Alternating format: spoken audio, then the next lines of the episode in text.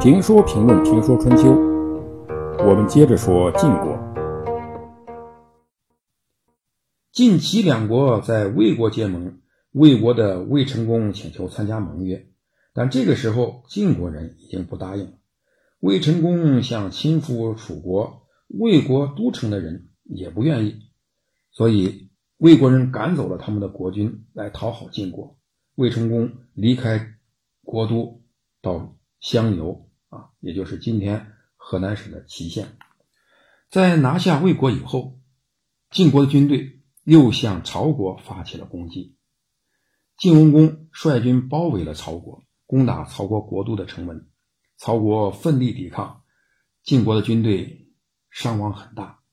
曹国军队为了打击晋国军队的士气，就把晋军战死士兵的尸体堆到了城墙上，把。将士的尸体堆到城墙上，这是不人道的。晋文公看到这么多阵亡晋军士兵的尸体，感到害怕，尤其怕影响士气。曹国这一招呢比较损，但晋国有的是人才，因此有更损的办法来对付曹国。这个办法呢，就是让晋国的军队驻扎在曹国宗族的墓地里，你晒晋国阵亡将士的尸体。我驻守曹国宗族墓地，你不仁，我就不义啊！不信，晋国人可以把曹国的祖坟全部刨出来，报失军钱。挖祖坟那是更损的。看到自己的先祖的墓地被晋军占据，曹国人呢一片哀嚎，哀求晋国人，并允允将晋军将士的尸首放置于棺材之中，送归晋营。晋文公同意了，但晋国人呢是狡诈的。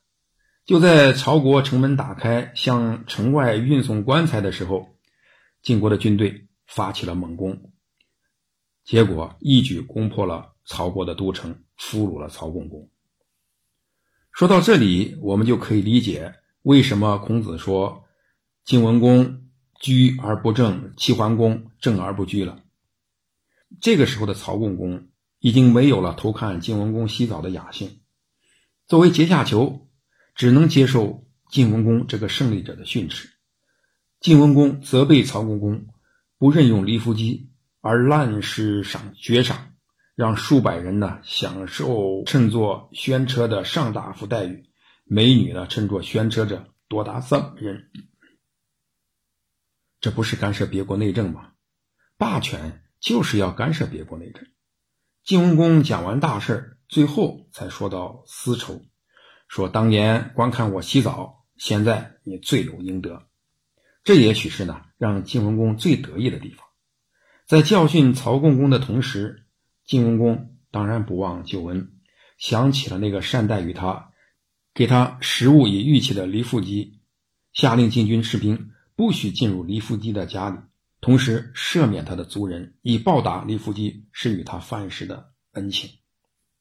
这个时候呢，就有人不高兴了。跟随晋文公逃亡的魏抽、颠杰愤怒了，因为他们跟随晋文公在外逃亡了几十几年，风餐露宿，受尽磨难，没有功劳总还有些苦劳吧？这时候还没有受到奖赏啊！李福记一碗饭就受到如此大的恩惠，不替有功劳或者有苦劳的人着想，还报什么恩呢？所以心怀不满的人放火烧了李福记的家。魏抽因此胸部还受了伤。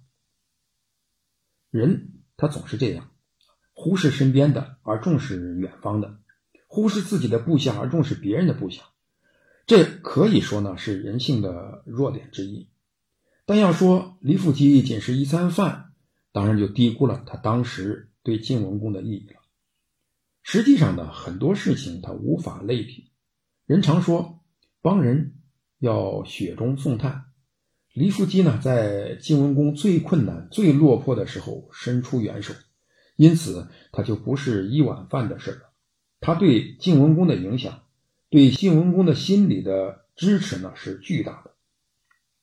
虽然不能说这一碗饭就使晋文公渡过难关或者摆脱危机，但危难和落魄之中的相助，对人心理的支持是巨大的，也使得晋文公永世难忘。因此。